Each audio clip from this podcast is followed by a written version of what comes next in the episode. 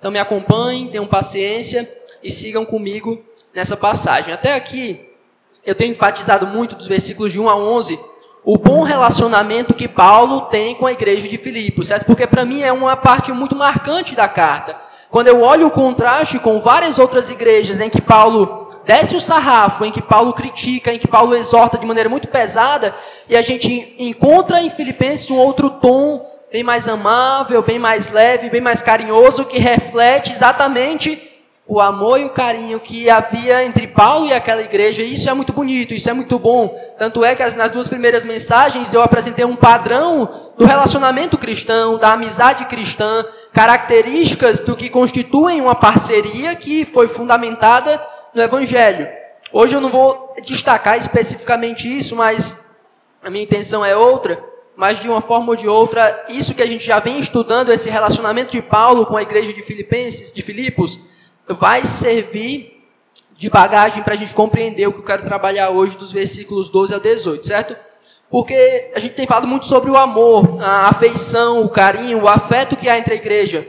E como a gente entende biblicamente, é, o amor sempre está ligado ao sofrimento. De acordo com 1 Coríntios capítulo 13, o amor tudo sofre. E a gente, na nossa experiência, sabe que o, o amor tra traz esse elemento de sofrimento. Nós amamos e, consequentemente, muitas vezes sofremos por estarmos amando. E hoje a gente vai ver um texto do, capítulo, do capítulo 1, versículos 12 e 18, que fala um pouco sobre sofrimento e que é, o pano de fundo, a, a ideia por trás do texto expressa esse amor sofredor. Porque Paulo é um homem que sofria muito. A gente lê 1 e 2 Coríntios, a gente lê Atos e vê que Paulo sofria muito, sofria de muitas maneiras, sofria na mão de muitas pessoas, sofria emocionalmente, sofria é, frio, sofria naufrágio, sofria é, chibatada, sofria de toda maneira, e é natural que aqueles que amavam Paulo também sofressem com ele. Aquelas igrejas que tinham um bom relacionamento com o apóstolo, ao ver ele sofrendo, ao ver ele sendo preso, ao ver ele sendo espancado, ao ver ele naufragando em alto mar e sofrendo dias e dias, é, sofressem junto com ele. E é o que está por trás do texto que a gente vai ver hoje. Uma igreja que amava tanto Paulo que, quando ficou sabendo dos sofrimentos de Paulo, ficou muito preocupada, ficou muito angustiada, e enviou ajuda, e enviou pessoas, enviou recursos para Paulo porque ele tinha sofrido muito. E esse sofrimento a gente acompanhou. Quem aqui veio para a escola bíblica e acompanhou a exposição de Atos dos Apóstolos? Muitas, algumas pessoas dos que estão aqui acompanharam. E ali no finalzinho, eu sei que você se lembra que Paulo é preso em Jerusalém. Paulo passa por diversos julgamentos. Ele é preso em Cesareia.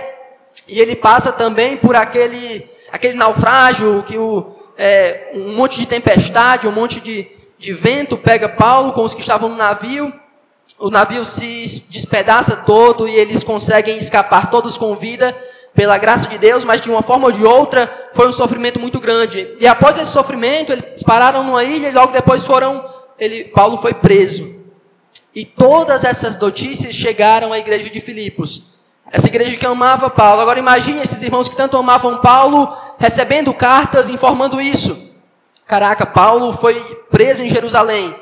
Paulo passou por diversos julgamentos, Paulo ficou preso em Cesareia, Paulo é, foi espancado muitas vezes, Paulo entrou no navio, o navio se espatifou, todos escaparam assim por pouco. Como será que Paulo chegou lá? Por quais situações ele, ele passou? O que está acontecendo com Paulo? Hoje, quando ele está preso em Roma, depois de tudo isso, como é que ele está? Será que ele já foi julgado? Será que ele tem sofrido muito? Será que ele está muito machucado? Esse Paulo que nós tanto amamos, Será que ele pelo menos ainda está vivo depois de tudo que ele passou? Era essa, essas as perguntas que se passavam na igreja de Filipos. Era essa discussão dos irmãos antes do culto. Paulo que pregou, que fundou a igreja aqui. Como é que ele está, meus irmãos, lá em Roma? Vamos enviar alguém, vamos mandar alguém para buscá-lo. E foi quando chegou essa carta e, e essas respostas para esses irmãos que tanto aguardavam Paulo. E a gente vai ver mais ou menos um parecer de Paulo sobre tudo que aconteceu. Ele mostrando para a igreja como ele está depois de tudo isso que ele passou. A gente vai ver o foco de Paulo, qual era o foco de Paulo, mesmo tendo sofrido tudo isso. O tema da nossa mensagem é esse: o que importa é o Evangelho. Vamos ler Filipenses 1, do 12 ao 18. Vai dizer assim a palavra de Deus. Quero ainda, irmãos, cientificar-vos de que as coisas que me aconteceram têm antes contribuído para o progresso do Evangelho, de maneira que as minhas cadeias em Cristo se tornaram conhecidas de toda a guarda pretoriana e de todos os demais. E a maioria dos irmãos, estimulados no Senhor por minhas algemas, ousam falar com mais desassombro a palavra de Deus. Alguns, efetivamente, proclamam a Cristo por inveja e porfia. Outros, porém, o fazem de boa vontade, estes por amor, sabendo que estou incumbido da defesa do Evangelho. Aqueles, contudo, pregam a Cristo por discórdia, insinceramente julgando suscitar tribulação às minhas cadeias. Todavia, que importa? Uma vez que Cristo, de qualquer modo, está sendo pregado, quer por pretexto, quer por verdade, também com isso me regozijo. Sim, sempre me regozijarei. Vamos orar mais uma vez. Senhor amado, bendito, nós nos colocamos diante do Senhor pedindo a tua graça nessa noite, que o Senhor nos abençoe. Nos dá direção para que ouçamos atentamente a tua voz, que o teu povo, ó Deus, se coloque de maneira reverente, pronto para te adorar, ouvindo a tua palavra. Fala ao coração da tua igreja, Pai. A tua palavra é o poder do Senhor. A tua palavra despede chamas de fogo, a tua palavra abala o deserto, e a tua palavra transformou os nossos corações, ó Deus. E nessa noite vem fazer assim.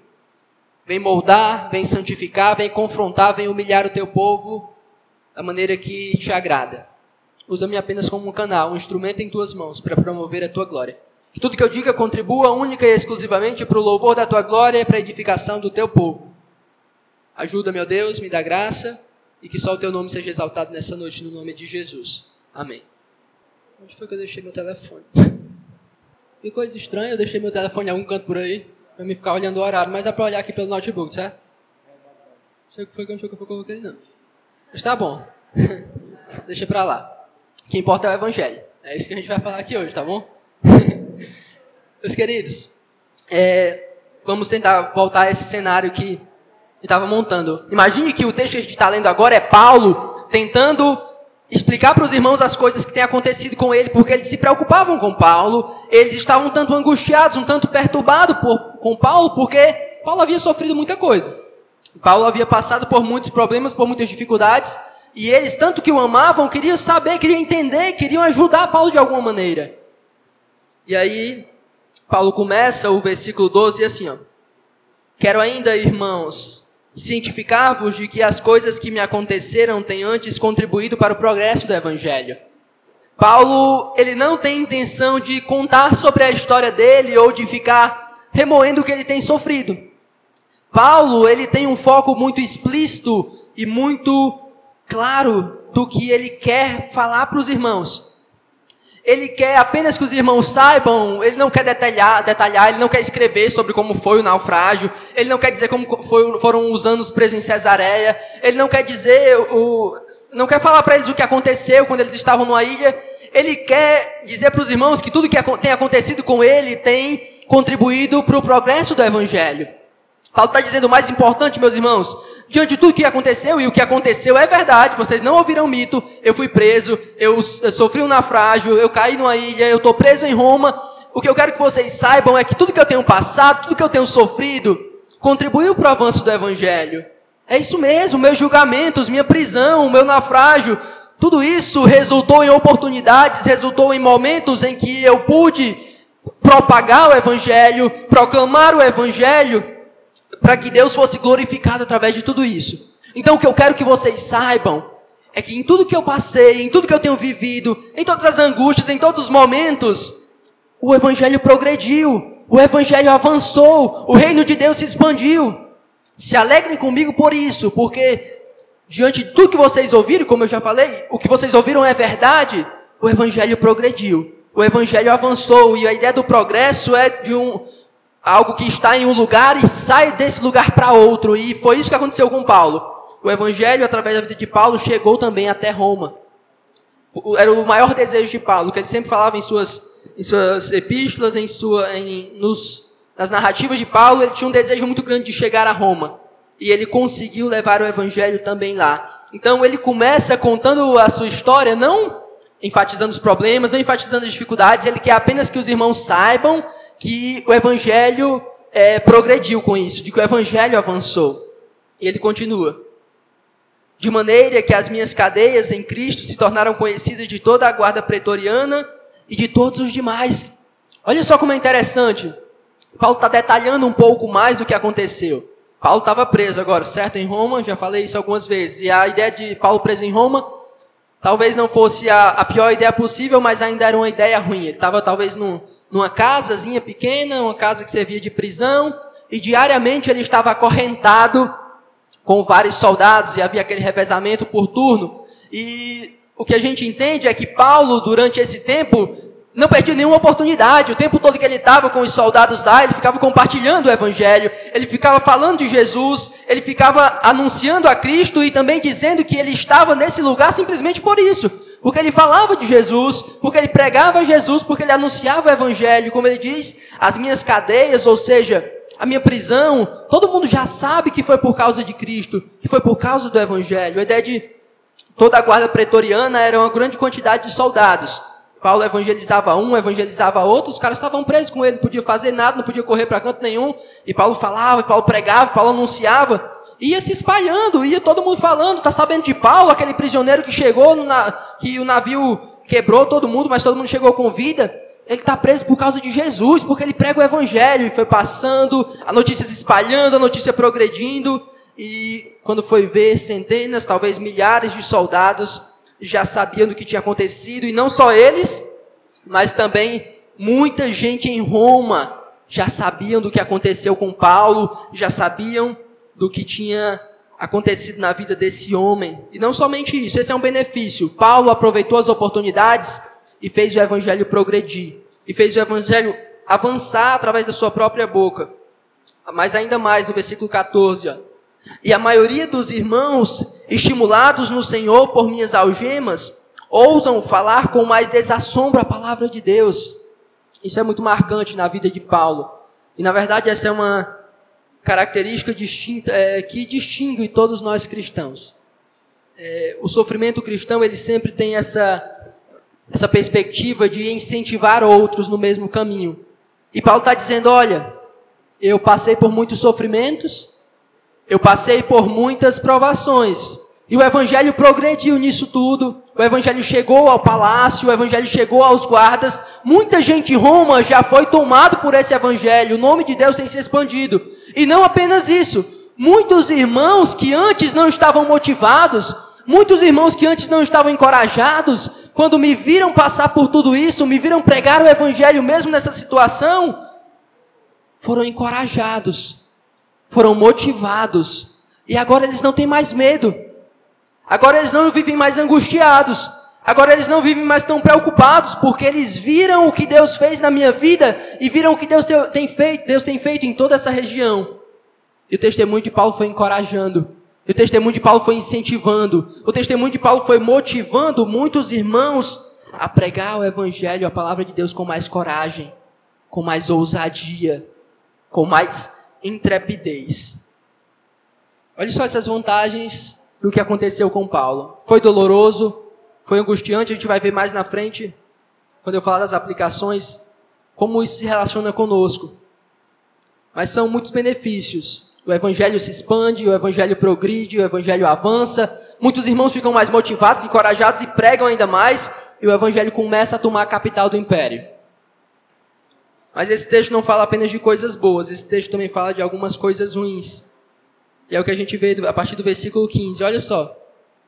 Alguns efetivamente proclamam a Cristo por inveja e porfia. Outros, porém, o fazem de boa vontade.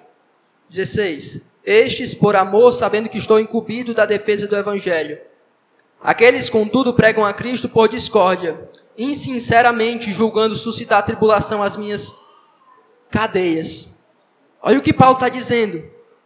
Paulo falou de do avanço do evangelho através da vida dele, através da pregação dele, através do sofrimento dele.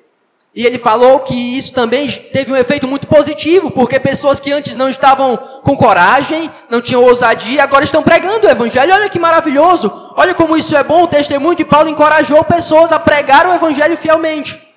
O testemunho de Paulo incentivou pessoas a saírem da sua zona de conforto e pregar também o evangelho com coragem, com disposição. Mas agora Paulo fala de outro tipo de pessoas.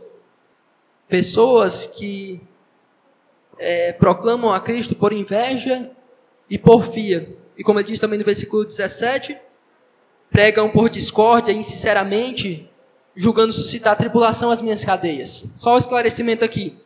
Eu não acredito que aqui são falsos mestres, porque Paulo não parece dar nenhum, nenhum detalhe sobre heresia ou algo dessa natureza. Então esse texto não fala sobre falsos mestres, parecem falar mesmo sobre cristãos daquela região de Roma que, ao verem Paulo sendo preso, começaram a falar mal de Paulo. Começaram mais ou menos assim a discussão deles, ó. Ficou sabendo do Paulo que chegou aí? Cara besta, né, mano? Cara tão inflexível. Chegou e está preso. Eu, eu creio que isso é juízo de Deus sobre a vida dele. Aquele cara não pode ser um pregador da verdade. Aquele homem ali não é, não é um pregador do evangelho real, não. E eles ficavam batendo em Paulo, criticando Paulo, falando mal de Paulo. Ao mesmo tempo que pregavam também o evangelho, Paulo diz: Olha, tem muita gente que está surfando nessa onda aí, depois que eu comecei a pregar o evangelho aqui, mas eles não estão fazendo isso com as motivações corretas. Eles estão pregando a Cristo por rivalidade, por um desejo de crescer, de ser maior, e ele fica o tempo todo tentando me fazer sofrer mais julgar, é, tentando, julgando suscitar tribulação às minhas cadeias. Havia naquela região de Roma pessoas que criticavam Paulo, que ofendiam Paulo, que diziam que Deus estava punindo Paulo enquanto ele estava preso, porque ele não era um homem fiel ao Evangelho, ou não era um homem que temia a Deus realmente. Então havia dois grupos, esses que ele define como pessoas que pregavam com rivalidade, por inveja, e aqueles também do versículo 16, estes por amor, sabendo que estou incumbido da defesa do evangelho. Havia pessoas que também confiavam em Paulo, que amavam Paulo, que amavam a mensagem, que amavam a Jesus e pregavam não só a verdade, mas pregavam também com amor e com sinceridade. Que pregavam de boa vontade e não simplesmente para aparecer, não simplesmente para querer criticar Paulo e subir em cima do nome de Paulo. Observe como Paulo trouxe vantagens trazendo o evangelho para aquele lugar, pregando com fidelidade, mas também despertou a inveja e eh, a rivalidade de muitas pessoas. Então haviam grupos distintos naquele lugar. Todos, aparentemente, pelo que se percebe, são cristãos. Todos é, não, não são hereges, não são falsos mestres. Todos eles pregam a Cristo, mas alguns têm boas motivações e alguns têm motivações erradas. Como Paulo responde a isso? O que Paulo vai dizer sobre essas pessoas que, que pregam de maneira correta, mas com motivações erradas? Olha o que Paulo fala sobre eles no versículo 18. Todavia, que importa?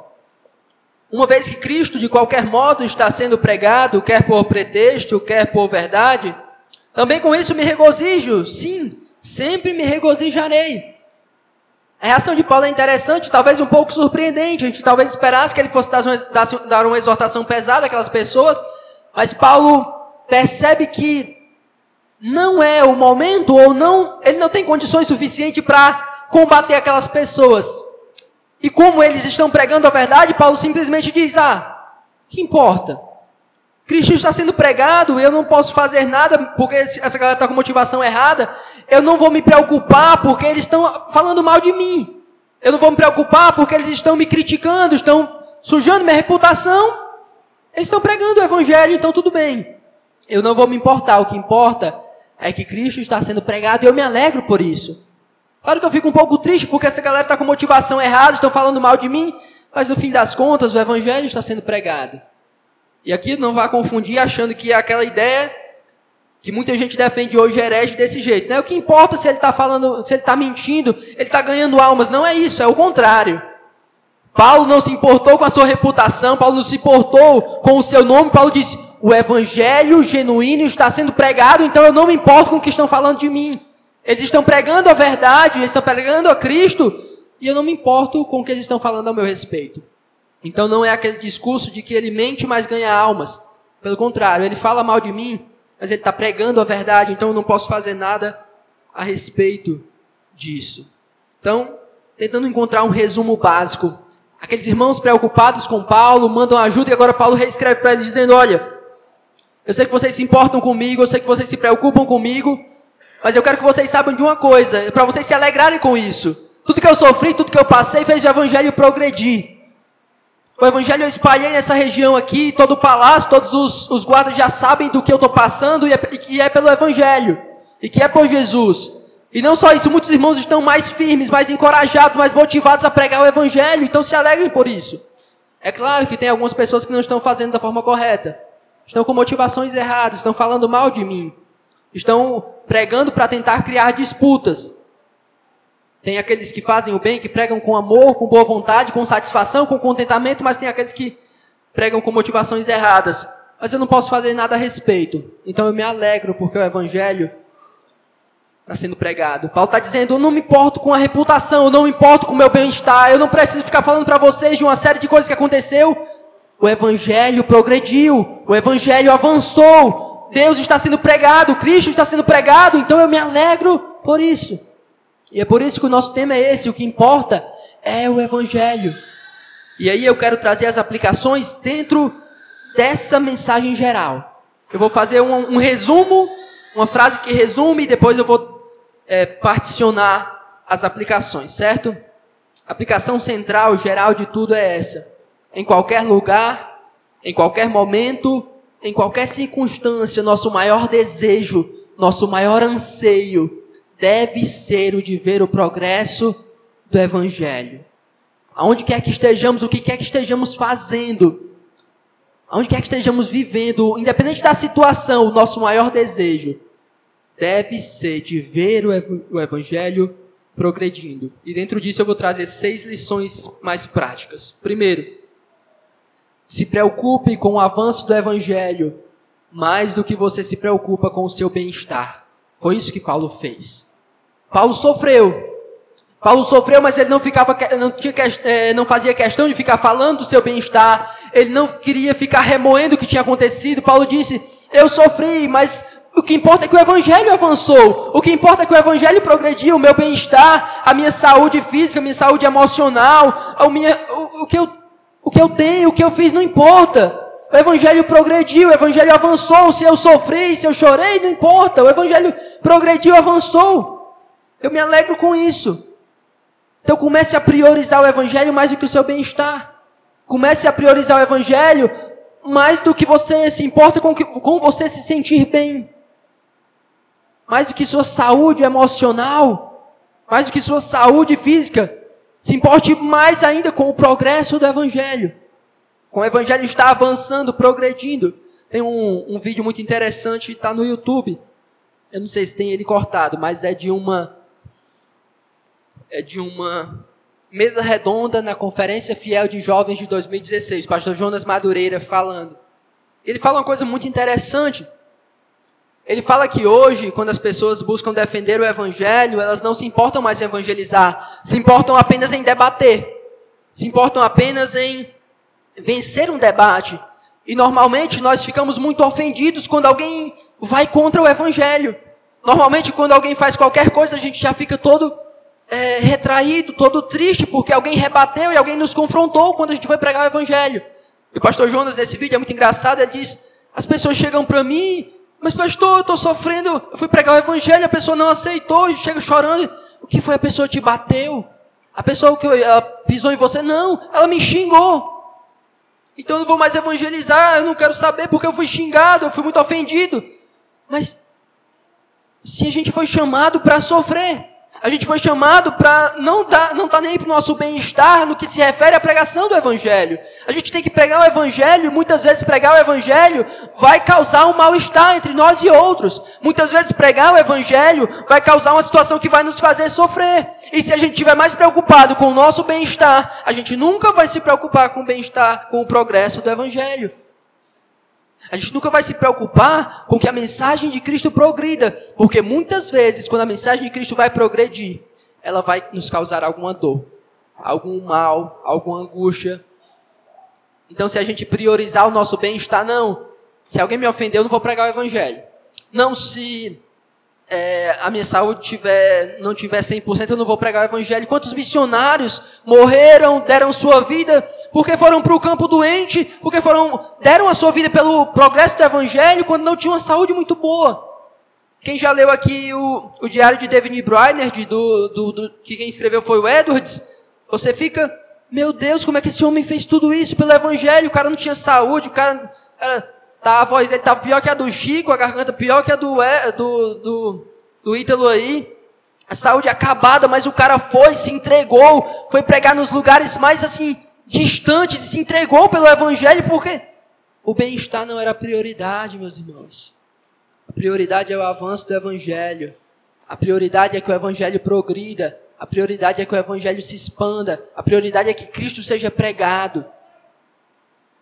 Essa é a nossa prioridade. Então, se preocupe mais com o avanço do Evangelho, de que Cristo vá até outros, do que com o seu bem-estar, do que com a sua saúde ou coisas dessa natureza. Claro que aqui não tem nenhum, quer dizer, tem crianças, né? Então, mas não, eu não estou dizendo eu vou me matar e pronto de uma vez, não é isso. Ou eu não, cristão não liga para a saúde, não são coisas assim. Mas o evangelho é mais importante. O evangelho é prioridade. E muitos homens e mulheres deram suas vidas porque acreditaram que a prioridade deveria ser o avanço do evangelho. E muitas vezes Deus nos chama para isso, para morrer, para se entregar e para deixar o bem-estar que se exploda, porque o avanço do evangelho é mais importante. Coloque isso na balança. Segunda aplicação. Se preocupe com o avanço do evangelho mais do que com a sua reputação. Paulo disse assim: Eu não estou nem aí. E a gente vai ver isso mais na frente. Paulo dizendo que ele deixou a reputação dele para lá, de lá, deixou de lado, ele não quer saber da reputação, ele só quer saber de Jesus. A gente vai ver no capítulo, acho que é no capítulo 3, ele dizendo isso. Que ele era fariseu, que ele era da tribo tal, que ele fazia isso, que ele fazia aquilo, que ele tinha um grande renome, e ele abandonou tudo isso. E aqui a gente vê novamente Paulo desprezando totalmente a reputação. As pessoas falando mal de Paulo, olha, esse Paulo aí é um covarde. Esse Paulo aí está pecando contra Deus, ele foi preso, é juízo de Deus. Deus está fazendo ele sofrer. Porque ele não é fiel a Deus. E Paulo poderia deixar de pregar o evangelho para ir atrás das pessoas e dizer: Isso é mentira, isso é, tá errado, eu tenho servido a Deus. E Paulo não, não se importa com isso. Ele não se importa se o nome dele está sendo difamado, ele não se importa se o nome dele está sendo escarnecido.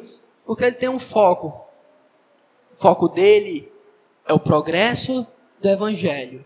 Se ele parar e for resolver a questão da reputação, o evangelho não progride. Se ele deixar isso de lado e for pregar a Cristo, o evangelho progride.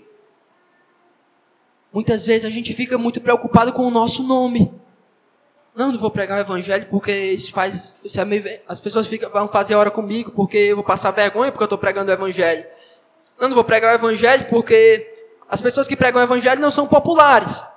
Eu não vou pregar o evangelho porque as pessoas que pregam o evangelho normalmente elas não são aceitas na turma.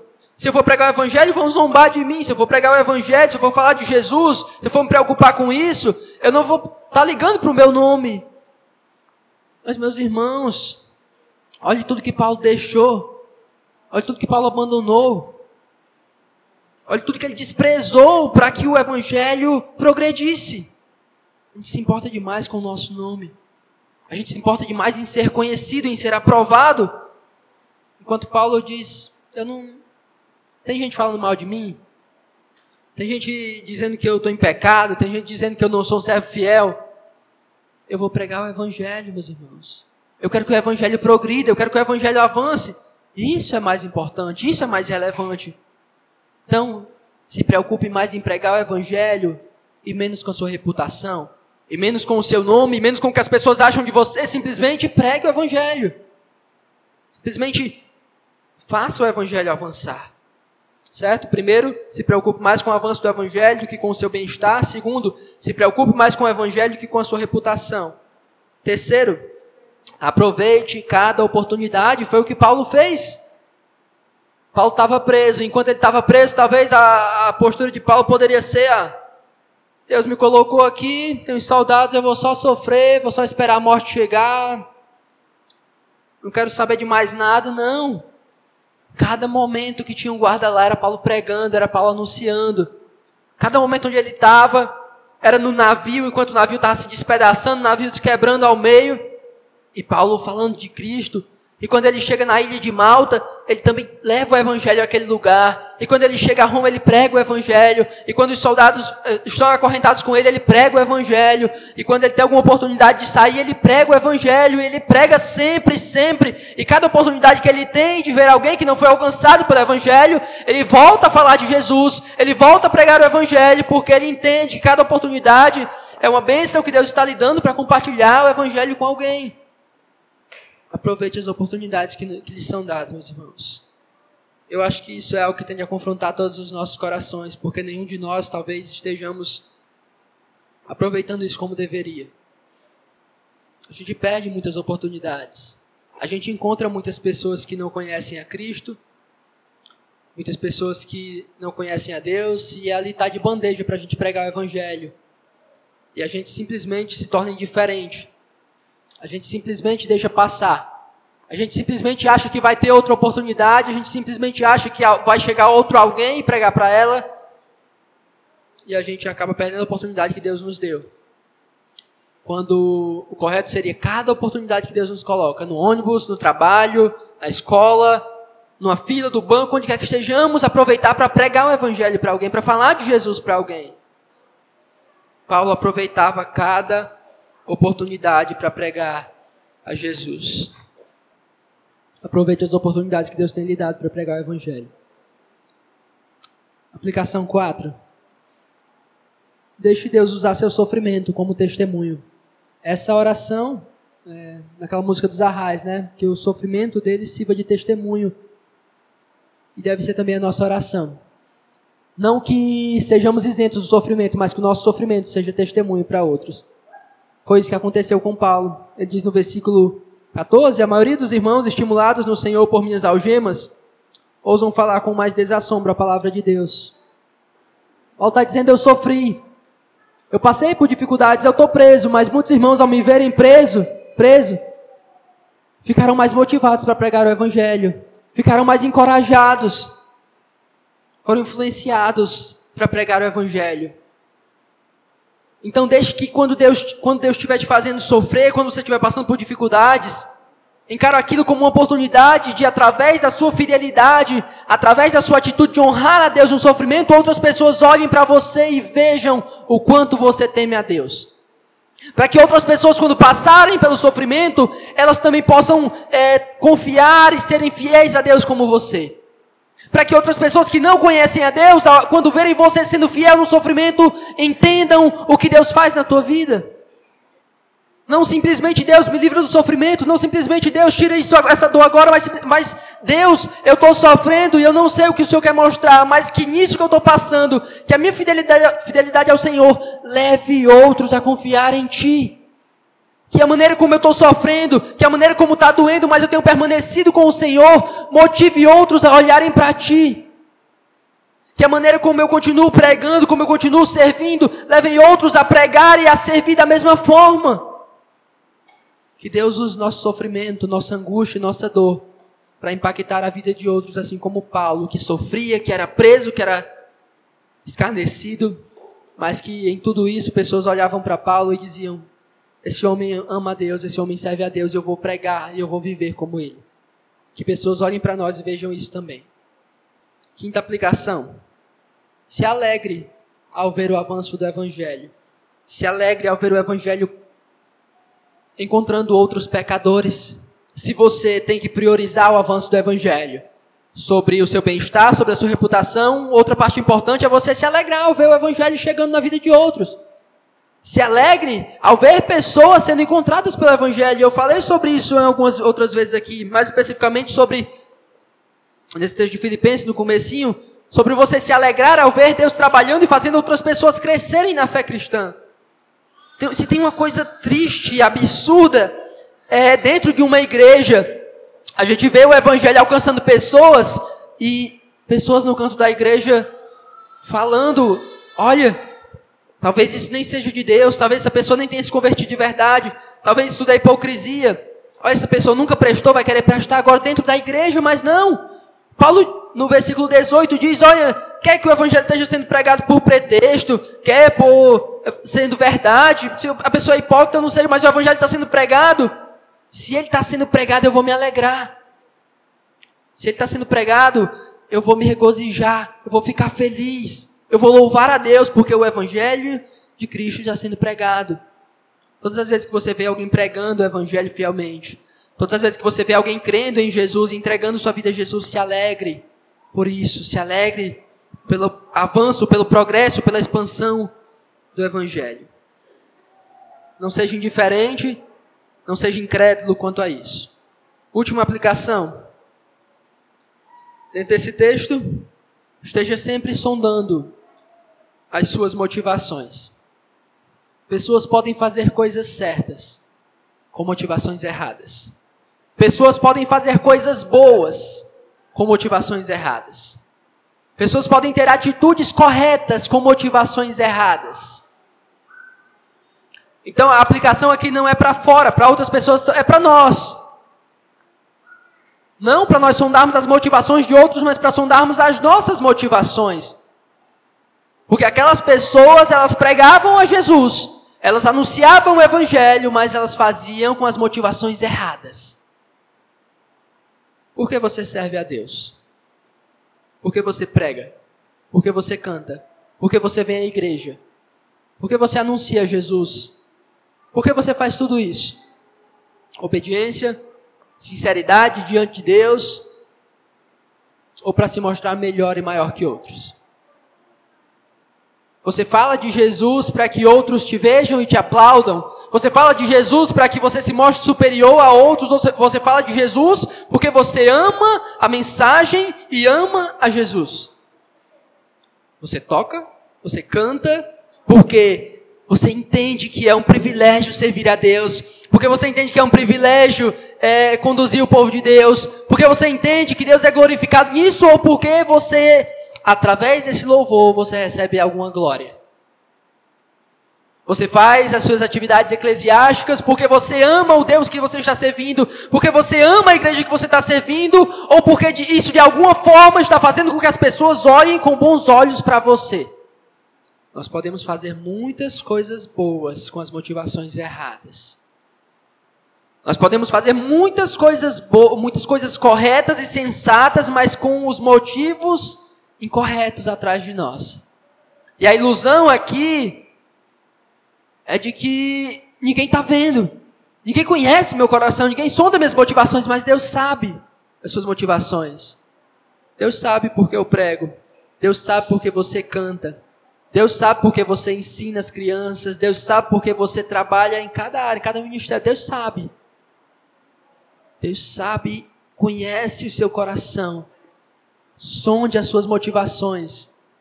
Muitas vezes nós teremos que nos arrepender, não por estarmos fazendo uma coisa da maneira errada, mas por estarmos fazendo algo com a motivação errada.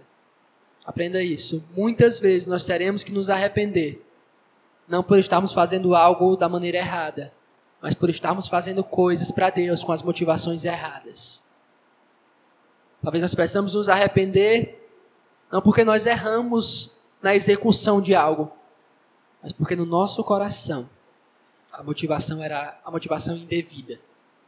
E era o caso dessas pessoas ao qual Paulo, as quais Paulo criticou. Então, minha, minha dica, meu conselho desse texto é sonde, analise, perceba as suas motivações. Para resumir, só lembrando, recapitulando as aplicações aqui. Se preocupe mais com o avanço do evangelho do que com o seu bem-estar. Se preocupe mais com o avanço do evangelho do que com a sua reputação. Aproveite cada oportunidade, deixe Deus usar seu sofrimento como testemunho. Se alegre ao ver o progresso do evangelho e sonde suas motivações ao fazer qualquer coisa para Deus e para a sua igreja. Amém?